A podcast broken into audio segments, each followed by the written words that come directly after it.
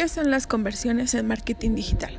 En el marketing digital hablamos de conversiones cuando otra persona realiza una acción que nosotros queremos. Toma nota. Número 1. Se relaciona con las ventas y el marketing puro. Es una acción medible que nos dice qué tanto impacto tiene lo que hacemos.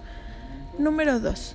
Una conversión puede ser un clic en un botón de venta, darnos datos personales, dar me gusta en Facebook, suscribirse en un blog o en un canal de YouTube, dejar comentarios, etc.